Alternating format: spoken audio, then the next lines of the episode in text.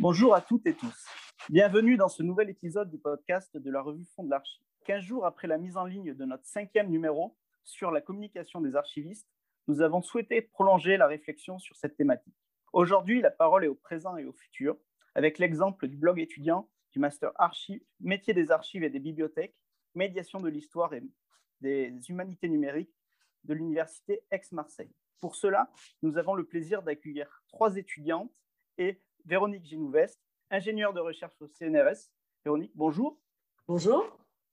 Nous accueillons deux étudiantes de Master 2. Maria Chabarbet, bonjour. Est-ce que vous pouvez vous présenter un petit peu vos sujets de recherche? Euh, Oui, bonjour. Merci de m'accueillir dans ce podcast. Euh, je suis donc étudiante en Master 2 et cette année, je fais un mémoire de recherche sur la visualisation des données euh, archivistiques dans les centres d'archives. Donc, ça veut dire euh, les cartographies, les frises chronologiques, les diagrammes et les graphes qui sont présents pour valoriser les fonds d'archives. Tatiana Gilles, également étudiante en Master 2. Oui, bonjour, mais merci de m'avoir accueilli euh, après coup aussi. Donc, je suis aussi étudiante en Master 2 euh, métier des archives et des bibliothèques, donc en option archives.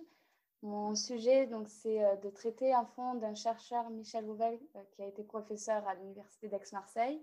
Et je mets en lien ces archives avec une cartographie que je fais euh, à partir de, de ces archives-là. Les étudiants de M1 sont aussi représentés. Bonjour Pauline Muller, est-ce que vous avez un sujet de recherche? Bonjour, euh, donc euh, mon mémoire c'est sur le traitement d'un fonds d'un anthropologue, Jean-Pierre Olivier de Sardan, et donc c'est un fonds de, de papier de chercheur. C'est maintenant la fin d'année universitaire. Félicitations à tous les étudiants qui seront des futurs diplômés et pour les étudiants qui vont rentrer en deuxième année. Est-ce que vous pouvez revenir un petit peu sur l'organisation du master et sur le contenu de la formation? Alors, je vais, je vais le présenter. Donc, euh, comme vous l'avez dit, je, je suis euh, ingénieur de recherche au CNRS. Et euh, j'ai souvent collaboré avec Marilyn Crivello, qui est historienne, spécialiste de l'histoire de l'image. Et au départ, nous nous sommes attachés à un master qui est des métiers des, des, archives et des bibliothèques en développant toute une partie autour de l'audiovisuel. Et puis, euh, en, 2013, il me semble, euh, nous avons réorienté euh, cette partie archive audiovisuelle qui était complexe à mettre en œuvre parce qu'elle demandait beaucoup de pratiques et de, d'ordinateurs, de, logiciels qui étaient difficilement accessibles sur le site. Et donc, à partir de 2013, euh, nous avons réorienté euh, cette, euh, la part, cette, ce, troisième parcours vers la question des humanités numériques et de la médiation, médiation de l'histoire en particulier, puisque c'est un master qui est lié au département d'histoire de Aix-Marseille Université. Donc aujourd'hui, ce master a pour titre Métier des archives et des bibliothèques, médiation de l'histoire et humanité numérique. Ce sont des historiens donc, qui, qui en sont responsables. Laurence Amérissier est responsable euh, de la part, des métiers des archives, Nicolas Vidoni euh, de la partie bibliothèque, et donc avec Marilyn Crivello, nous, suivons euh, les étudiants et organisons les cours sur la question de la médiation de l'histoire et des humanités numériques. Et pour parler du blog plus directement, nous avons commencé ce blog au moment, donc c'est pour ça son, nom, c'est Master ABD, donc Archive, Bibliothèque, Documentation, audiovisuel au départ. C'était le de 2013, il me semble, les premiers billets de blog, même 2012, j'ai noté tout à l'heure. Donc 2012 sont les premiers billets de blog que nous avions au début. On imaginait plutôt mettre les cours, des, euh, présentations du master, des choses comme qui, pouvaient être euh, en soutien à l'enseignement des, étudiants. Et puis, en fait, euh, quand on a vraiment pris cet intitulé Médiation, histoire, humanité numérique, il nous a semblé que écrire les billets de blog, ça faisait partie aussi euh, euh, du futur métier de l'archiviste et du bibliothécaire. on est vraiment aussi dans l'idée que ces métiers sont en train vraiment de vivre une forme d'osmose. Hein. Il y a des archives en bibliothèque, il y a des bibliothèques dans les archives, et il nous semblait que les étudiants devaient vraiment aussi prendre en compte cette évolution du métier. Et donc, depuis, 2000, euh, euh, 2016, en fait, euh, l'évaluation intègre l'écriture d'un billet de blog sur un sujet qui est soit euh, celui de l'analyse d'une conférence ou d'une synthèse ou d'un point de vue sur une, journée d'études commune aux deux masters, Master 1 et Master 2, autour euh, de, des Visual Studies en Méditerranée. Donc, nous avons eu comme ça toute une série de, euh, de, journées d'études sur les questions des archives et des Visual Studies. Et d'ailleurs, cette année, Maria Chat a participé à l'organisation de la journée d'études de septembre. Elle pourra peut-être euh, en dire plus puisqu'elle a fait son billet de blog aussi sur cette journée. Et sinon, euh, un cours, une partie du cours qui est développé, c'était une manière un peu différente plutôt que de montrer toujours les, diapositives des enseignants, de, pouvoir, pouvoir euh, être en capacité d'avoir un point de vue, une analyse sur, sur ces enseignements. Nous avons le plaisir d'avoir trois étudiantes. Est-ce que dans votre contexte, avant l'entrée dans la formation du Master Archive, vous aviez euh, consulté ce blog ou d'autres ressources sur les archives et euh, qui vous avaient orienté un petit peu vers ce, métier, cette formation? Pauline Muller? Bah Déjà, moi, ma décision de me tourner vers les archives, c'est relativement tardif euh, sur, comment dire, à l'échelle de mes études. Et j'ai vraiment découvert les, carnets hypothèses quand je suis rentrée dans le master plutôt qu'avant. Maria Barbé Alors, moi aussi, j'ai connu Hypothèse avec le master j'ai voulu aller en, métier des archives et des bibliothèques parce que j'aimais beaucoup la valorisation de la, de la recherche. Donc, euh, je peux dire que j'ai été assez contente de, de connaître cette plateforme euh, que j'ai pu après utiliser, mais je ne la connaissais pas avant. Tatiana Gilles euh, ben Moi, c'est un petit peu pareil. Les archives, c'est un petit peu venu sur le tard. D'abord, c'était plutôt vers de l'archéologie que je voulais m'orienter, mais les archives, ça m'a aussi plu. Et, le, les blogs, hypothèse, c'est venu après, pendant le master. Et euh, c'est vrai que c'est intéressant quand on veut faire de la valorisation euh, c'est à notre échelle aussi, c'est bien. C'est bien ça nous permet aussi d'apprendre beaucoup de choses des années précédentes. Si, si, je peux ajouter quelque chose sur cette question de la plateforme hypothèse, hein, hypothèse.org, hypothèse au pluriel.org, donc qui fait partie euh, d'Open Edition, c'est vrai que c'est une plateforme qui, fait, qui est aussi liée à Aix-Marseille Université. Et donc, c'est vrai qu'elle est très présente au sein de, l'université. Moi-même, donc, j'ai un carnet de recherche qui s'appelle les carnets de la phonothèque, qui, qui s'est ouvert au moment où la plateforme Hypothèse a été ouverte. Et, en réalité, avec Marseille, alors j'ai regardé euh, avant notre entretien, il y a euh, un peu plus de 45 carnets de, master. Alors évidemment, pas sur notre sujet, hein, mais les masters utilisent beaucoup euh, la plateforme pour la diffusion.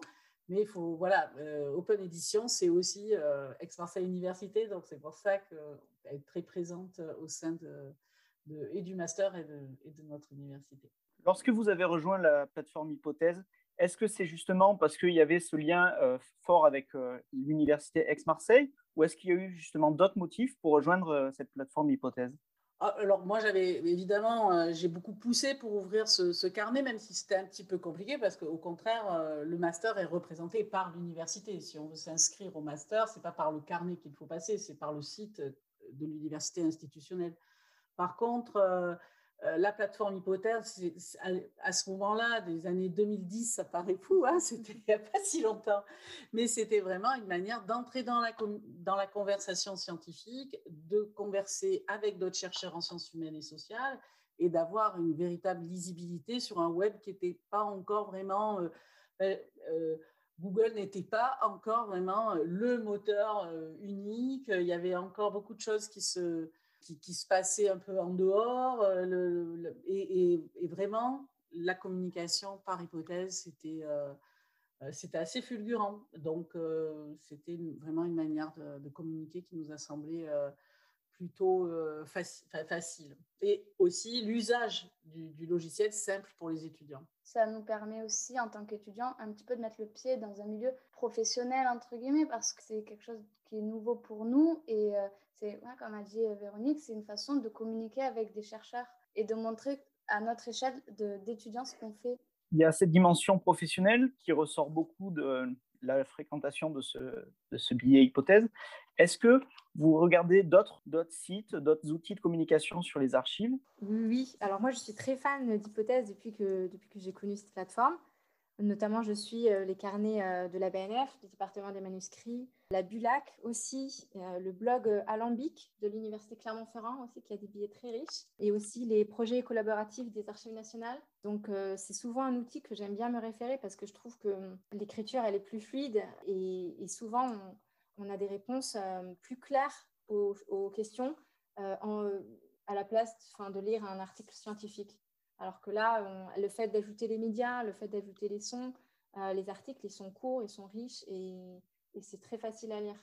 Oui, et pourtant, il y a cette dimension souvent d'articles de, qualité, très à la pointe. Oui, oui, oui. oui. Comment? Tout à fait. Et je dois dire que Maria Chat a été sélectionnée pour les carnets de la Bulac, pour un carnet qu'elle a écrit euh, sur les euh, archives de Marceau Gaz. Donc ça, oui, a été assez clair. J'ai eu, la chance, bah, eu la chance, grâce au carnet de la phonothèque et, de la, et, et du master, euh, ces deux, dernières années, de master 2 et master 1, euh, j'ai eu la chance d'écrire presque plus d'une dizaine de carnets. De billets. De billets. Euh, m'a, c'est vrai que ça m'a donné une, très grande visibilité, je pense. après, quand j'ai candidaté à d'autres choses, c'est un outil que j'ai directement pu mettre en avant.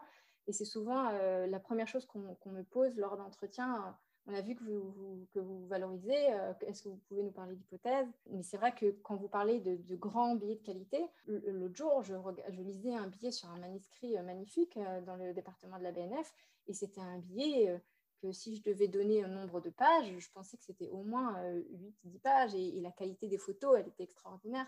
Donc c'est vrai qu'on a, c'est pas que une médiation scientifique ou une anecdote sur un chantier de fouilles. Euh, c'est vraiment aussi euh, une écriture de qualité, oui. Et peut-être que Pauline, elle peut aussi parler de son expérience parce qu'elle a rédigé une synthèse de, conférence, mais avec justement les différents chercheurs qui avaient euh, qui était intervenu dans cette conférence. C'était pas si simple, euh, Pauline, et pourtant, euh, ce billet a eu beaucoup de succès aussi. Donc, euh, j'ai eu la chance cette année que le chercheur auquel je m'intéresse pour mon mémoire ait fait une intervention dans un séminaire organisé par la phonothèque de la MSH. Et donc, pour valoriser cette, cette, intervention, j'ai fait une synthèse sur le carnet de la phonothèque. Et après une première publication, les différents intervenants de la matinée m'ont après contacté pour, pour apporter des corrections, soit sur la manière dont c'était écrit, mais c'était plus souvent sur des idées qu'ils avaient plus ou moins compris ou des apports de, de, des éléments que j'avais pas mis dans mon, dans mon billet de blog et qu'ils pensaient qu'ils seraient plus pertinents. Donc c'est vrai qu'en une semaine, j'ai dû réécrire quelque chose comme quatre ou cinq fois le même billet parce qu'à chaque fois, un intervenant différent m'apportait des corrections différentes sur ce que, sur, sur ce que j'avais écrit. Mais euh, c'est super, je trouve, le fait qu'on peut revenir sur nos pas avec hypothèse et corriger euh, et ajouter des, ajouter des, des, choses à chaque fois, c'est enrichissant en fait. Bah, J'allais dire que c'est un petit peu un travail collaboratif en soi, même si on est tout seul à l'écrire, mais il y aura toujours des personnes qui vont le lire et qui vont nous dire Ah, il y a peut-être ça à changer. Et du coup, ça nous apporte toujours des connaissances et on apprend toujours avec hypothèse, même si on est l'auteur d'un billet. En tout cas, pour, le, pour Pauline Muller, c'était donc euh, Jean-Pierre Olivier de Sardan et Marie-Dominique Mouton, donc une archiviste, un anthropologue. Et c'est vrai que ça a été très bienveillant et, euh, et c'était aussi rassurant pour eux, je pense, de savoir que leurs archives étaient euh, non seulement entre de bonnes mains, mais aussi avec un regard qui allait pouvoir être de qualité sur, leur, sur leurs documents. Et donc, je crois que ça a été vraiment une bonne expérience. Euh, pour Pauline, euh, un peu difficile peut-être, euh, mais elle a accepté, elle a tout à fait accepté les corrections, enfin les corrections, les remarques et les commentaires. Et, c'est un billet qui est extrêmement cité. Donc, ce qui est intéressant aussi avec le système d'Open Edition, c'est qu'on accède aux logs de, de connexion et qu'on peut voir aussi les statistiques, qui lit les billets, comment on y accède. Et donc ça aussi, c'est intéressant pour les étudiants, c'est qu'ils peuvent aussi donner un chiffre euh, de lecteur, ce qui n'est pas si souvent euh, le cas pour euh, quand on publie un instrument de recherche, par exemple. Oui, les chiffres de consultation, c'est très complexe. Et justement, l'avantage de Carnet comme hypothèse, c'est qu'elle permet de centraliser tout ça. On le voit bien pour fond de l'archive, c'est très compliqué d'avoir des stats précises. Et c'est vraiment un avantage d'hypothèse. J'aimerais juste revenir sur la question de la rédaction. Comment, quelles sont les modalités pratiques de, rédaction? Vous avez parlé un petit peu de relecture collective. Est-ce qu'il y a des articles écrits en collaboration avec d'autres personnes? Comment, comment tout ça fonctionne? Je vais parler de l'écriture pour la validation de l'unité valeur. Et ensuite, les étudiants peuvent parler aussi de leur propre écriture pour nos moments où on demande à chaque étudiant, parce que dans ce qu'on vient de citer, par exemple, Pauline, euh, le billet faisait plutôt partie, dans son mémoire, de ce qu'on appelle la valorisation. Donc, euh, ça, ça, faisait partie d'un ensemble. Dans le cas de Maria Chan en Master 2 et de Tatiana en Master 2 également, euh, c'est vraiment une question de validation d'acquis, c'est-à-dire que tous les étudiants de M2 doivent rédiger un billet de bloc. Donc là, ils ont certaines obligations, c'est-à-dire que, comme je vous l'ai dit, le sujet est assez norme, et, précisé, c'est-à-dire soit c'est l'analyse d'une conférence, soit ou un point de vue sur une conférence qui a été organisée dans le cadre des Visual Studies, soit une partie d'un cours qui est développé. Mais pour, chacun de, pour chacune d'elles, chacun d'eux, euh, on leur demande euh, d'avoir une écriture euh, assez Maria Char emploie le terme de fluide, en tout cas une écriture de biais de blog qui soit lisible, qui euh, cite le plus possible, qui est le plus possible de liens à l'intérieur vers des liens extérieurs, que les licences, qui est systématiquement une photographie et que cette photographie, ou plus, mais à minima une, et que cette photographie soit libre de droit, ou en tout cas que la licence soit explicite et qu'on ait le droit de diffuser cette image, qui est euh, une bibliographie euh, qui soit précise. Donc voilà, on, a on a des règles en fait qui sont très simples, mais qui sont celles qui vont leur permettre de comprendre pour un prochain billet de blog ce qu'ils devront faire. Ensuite, l'usage, c'est aussi l'usage de WordPress, donc euh, de savoir utiliser WordPress, le titre, utiliser les tags, utiliser euh, l'image, la mise en avant. Donc ça, c'est aussi une formation un peu plus technique. Donc un des cours euh, qui est dispensé par Delphine Cavallo, qui est aussi qui est ingénieur d'études à Aix-Marseille Université, mais qui, qui, gère plusieurs blogs au sein du laboratoire dans lequel elle travaille et qui a aussi travaillé à Open Edition.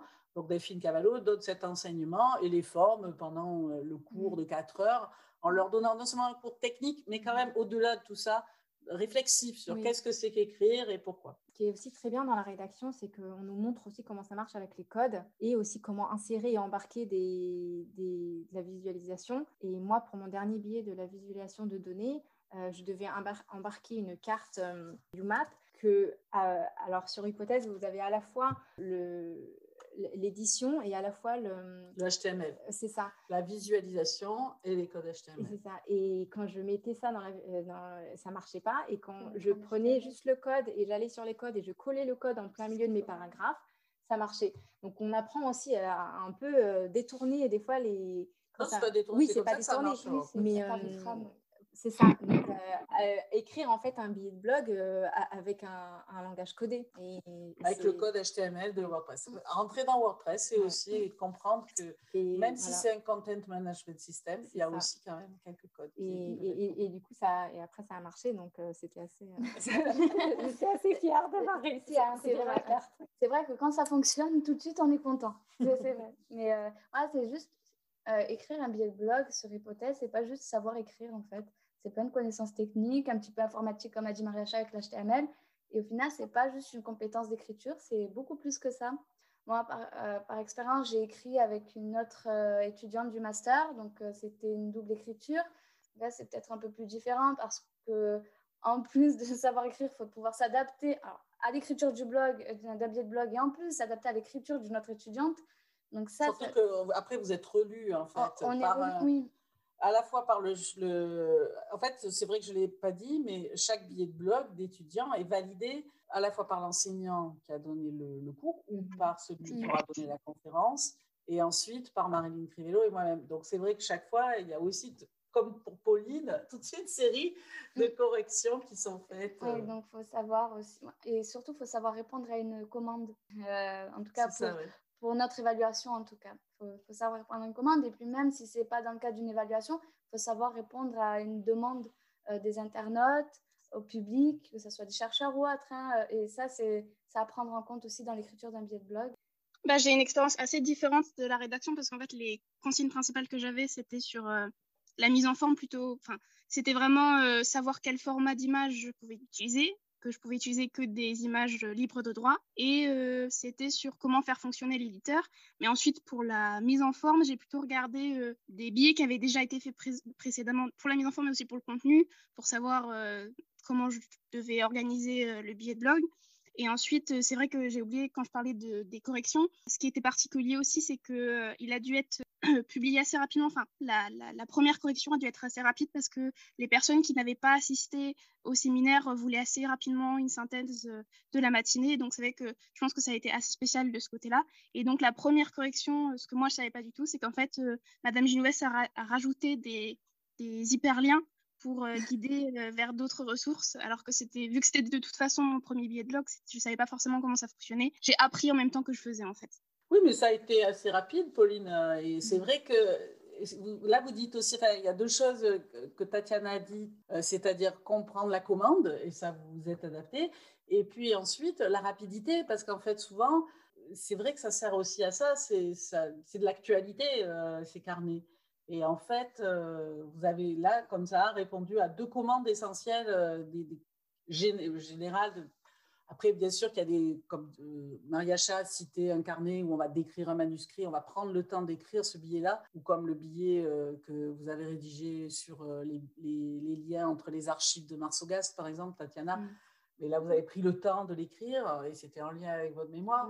Mais sinon, un billet de blog, c'est aussi souvent la commande et l'actualité. Donc, c'est rapide. Et ça, c'était bien pour vous. C'était une bonne expérience. Ces billets de blog avec l'actualité, est-ce qu'ils ont une régularité ou est-ce que c'est vraiment euh, en fonction un petit peu de, de, ces thématiques que vous allez avoir, soit dans les séminaires, soit avec euh, d'autres éléments de, de l'actualité des archives? Non, là, là les, ceux d'actualité, euh, c'est comme Pauline, pour, il y a une conférence, parce que ceux qui sont dans le cadre de l'enseignement, les étudiants ont quand même jusqu'à trois mois pour le rédiger. Et il n'y a, pas d'obligation, enfin, si, il y a une limite de temps. et d'ailleurs, malheureusement, cette année, pour la première fois, euh, depuis 2016, euh, c'est systématique. Tous les étudiants réussissent à publier euh, un billet de blog. Et cette année, malheureusement, il y a cinq étudiants qui n'ont pas publié. Ils ont, ils, ont, terminé leur année, on a, ils ont fait des brouillons de billets, ils ont, mais le fait de ne pas se voir, de ne pas pouvoir venir discuter directement, et puis le fait que les étudiants ont été quand même, ça a été très dur cette année pour eux. Je pense que ça a joué et donc on n'a pas réussi à publier la totalité euh, cette année euh, de, la promotion. Mais sinon, euh, bah, je, je, désespère pas je, me suis pas, je les laisse terminer leur mémoire parce que l'année était difficile vraiment pour eux. Et ensuite, puisque les brouillons sont placés sur hypothèse, on essaiera de les publier. Mm. Mais c'est quand même difficile. Hein oui, oui. Ben, le billet de blog que j'ai fait, donc c'était sur le jeu de loi qui est un événement euh, à Aix-Marseille Université. Petit souci, c'est un souci, c'est que ça se passait en fin d'année, euh, en fin de semestre. Donc au final, euh, avec ma partenaire, on n'avait pas beaucoup de temps pour l'écrire. Donc ça dépend aussi du sujet. Hein. En tout cas pour l'enseignement. là, je vais essayer d'en faire un sur une conférence qu'il y a eu il y a deux jours ou hier. Donc, donc euh, je vais essayer de le faire le plus rapidement possible parce que sinon, ça n'a plus aucun intérêt. Euh, donc, tout dépend du sujet. Et puis, y a, pendant euh, quelques mois, il n'y a pas de conférence, il n'y a pas de séminaire, bon, on ne va pas écrire sur quelque chose qui n'existe pas. Donc, en termes d'actualité, il faut s'adapter. Ce qui vient, c'est qu'on peut avoir une, continuité, en fait. Je pense notamment à la, à la, journée à partager les livres et les archives. Donc, on a un billet qui présente la journée, un billet qui fait une synthèse. Mm. Et on a aussi écrit euh, avec une camarade un billet sur comment organiser une journée d'études en temps de, pandémie. Donc on avait trois billets qui, parlaient du, même événement, mais c'est vrai que ça, permet euh, à la fois euh, d'avoir plus de publications, d'avoir plus d'expérience, mais d'avoir aussi une continuité sur un sujet, et notamment bah, les, billets qui ont été faits sur le séminaire Archives de la recherche, il y en a plusieurs, et l'atout des liens, c'est qu'on peut se citer et, mmh. envoyer vers d'autres billets, donc c'est vraiment... Et, n'oublions pas, bien sûr, euh, le moissonnage par Isidore, c'est-à-dire qu'à partir du moment où le billet est rédigé, euh, quelqu'un qui va chercher une information sur Jean-Pierre-Olivier de Sardan va aussi trouver le billet euh, de Pauline Muller sur, sur Jean-Pierre-Olivier de Sardan dans le moteur d'Isidore, qui va parler de pourquoi un chercheur dépose ses archives et pour qui. Donc, c'est aussi important pour nous parce que c'est une lisibilité extrêmement forte. D'ailleurs, moi, j'ai essayé d'être maligne cette année et j'ai écrit deux billets mais un français et un anglais qui parlaient du même fond, donc du fond Fabien Leroux. Et c'est vrai que j'ai remarqué que sur Hypothèse, et quand j'ai fait les recherches après sur Google, que le billet aussi en anglais, des fois, remontait plus souvent, mais voilà, ça permet encore de dupliquer les billets, de donner plus de visibilité à un fond alors qu'on parle du même sujet. Les billets sont disponibles en quelle langue? En général, euh, donc le billet est rédigé en français. Ensuite, l'anglais peut être une des langues. Après, j'ai reçu des, chercheurs italiennes euh, sur un fonds spécifique. Elles ont publié pas mal en italien. On a travaillé sur des fonds roumains. On a des fonds roumains. On a des billets en swahili aussi. tout dépend des fonds. on a des fonds euh, qui sont liés aux archives de chercheurs. Donc, les chercheurs ont travaillé dans le monde entier. D'ailleurs, on a une rubrique qui s'appelle Babel. On y a mis toutes les langues. Justement, une année euh, comme l'année 2020, elle a été euh, particulièrement complexe pour se réunir en présentiel. Est-ce que le fait qu'il y ait eu beaucoup de distanciel, ça vous a permis de faire des, des billets qui n'auraient pas été faits forcément autrement? Et est-ce que ça a eu un impact sur les consultations? Alors, bon, c'est un peu. Bah, le cas du billet de, Pauline est, assez, euh, assez évident parce qu'effectivement, euh, elle, a, elle, a, répondu à une attente. Tout le monde ne pouvait pas assister à ce séminaire. Jean-Pierre Olivier de Sardin est quand même un chercheur de, renommé, donc euh, son billet était attendu et effectivement, le fait de, de l'absence a joué. Par contre, Maria Chat, je pense, elle a beaucoup publié de billets, effectivement, parce qu'elle a aussi beaucoup travaillé à distance. Et donc, c'était aussi une manière. Et elle était intégrée. C'est vrai que à la phonothèque, on a aussi cette habitude hein, de chaque stage est ponctué euh, de billets de blog parce qu'on a des carnets de la phonothèque. Donc, Maria Chat, c'est vrai que là, tu as publié combien?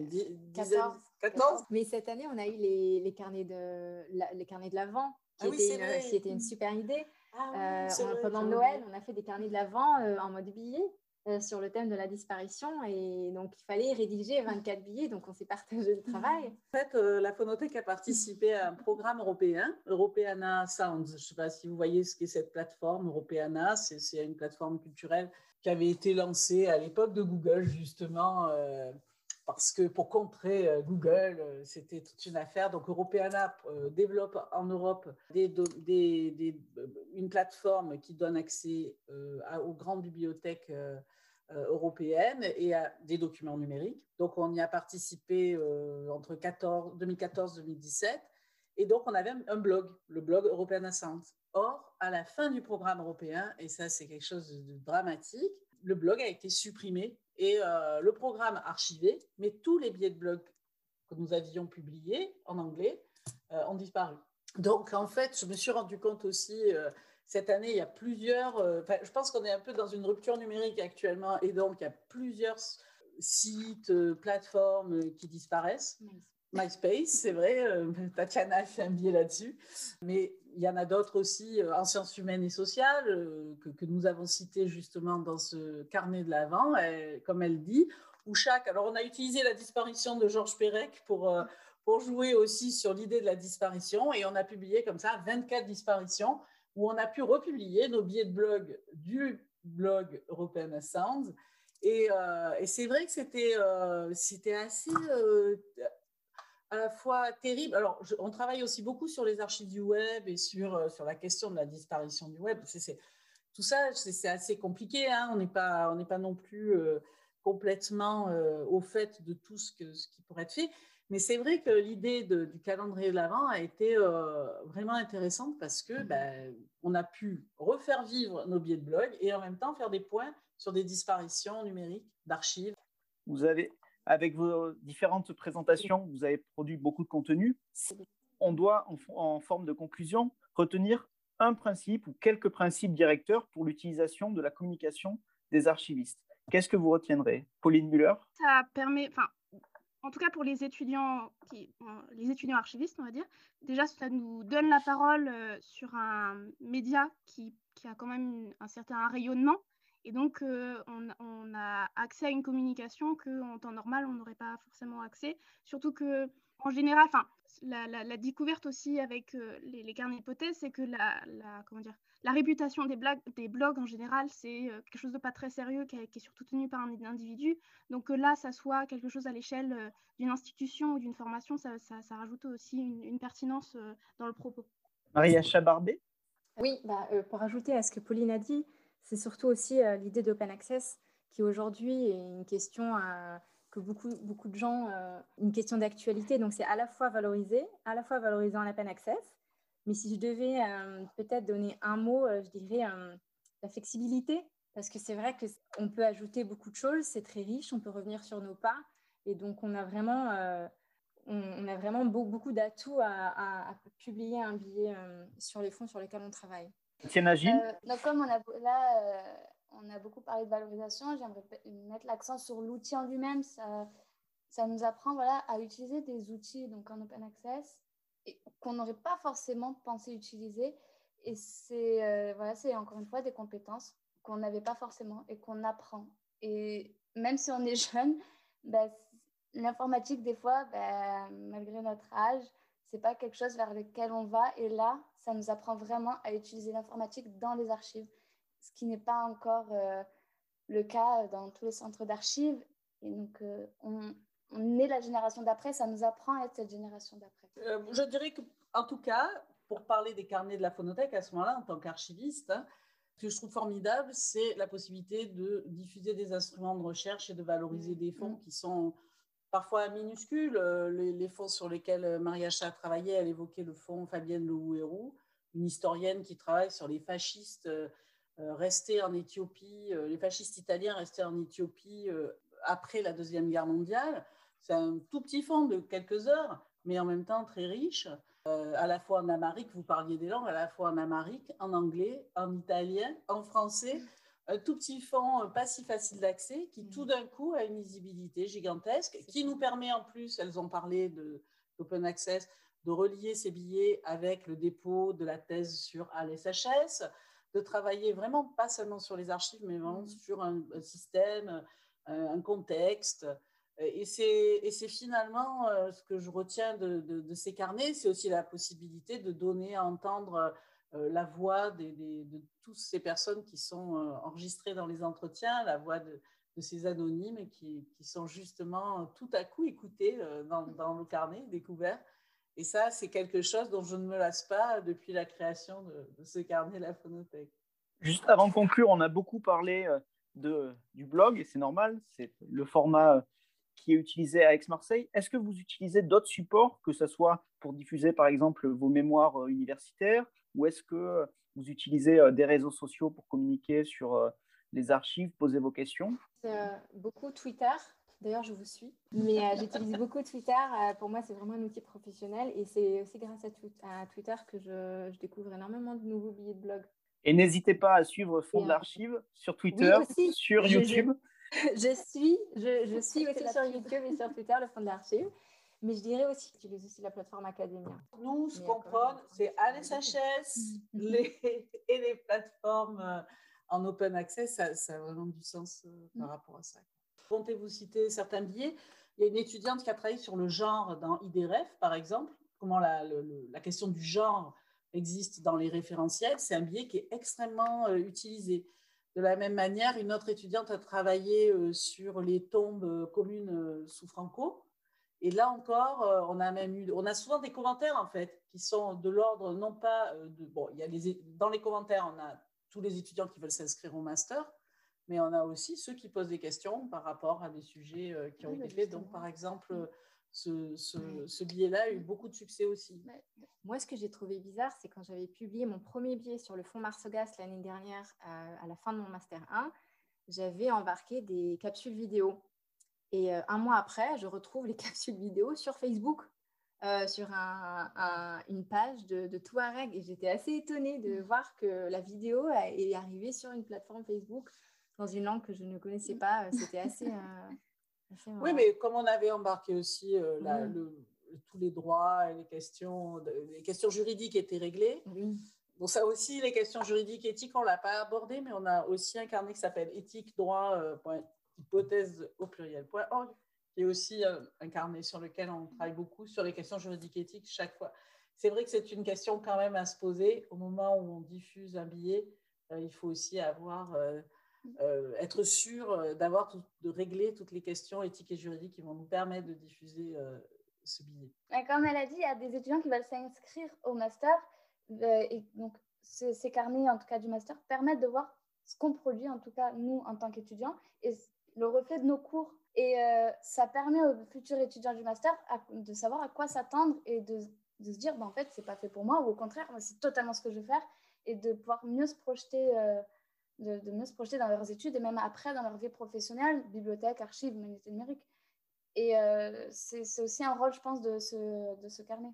Et même pour la phonothèque, si on veut travailler à la phonothèque un jour, faire même des stages, pour faire des stages euh, avec, euh, bah, avec la phonothèque, de se dire est-ce que ça m'intéresserait? On peut voir quel fonds il y a, comment on travaille. Et c'est aussi ça, je pense, que un des objectifs du carnet. Pauline Muller, un mot de la fin?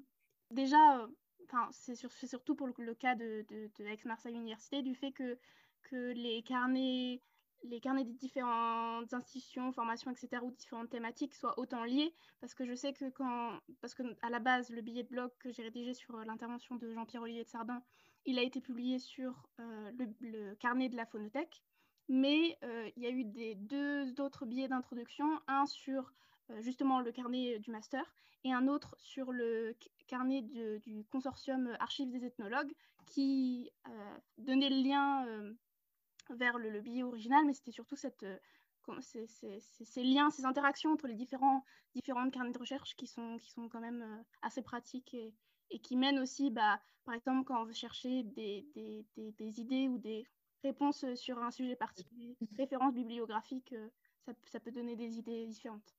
Merci Véronique Ginouves, Maria Chabarbé, Tatiana Gilles et Pauline Muller pour la présentation de ce blog Hypothèse du master Métier des archives et des bibliothèques, médiation de l'histoire et humanité numérique. Vous pourrez retrouver l'ensemble des milliers mentionnés sur le site du master que nous vous mettrons le lien en description. Quant à Fond de l'Archive, restez connectés, abonnez-vous sur Twitter, à Fond d'Archives ou sur YouTube.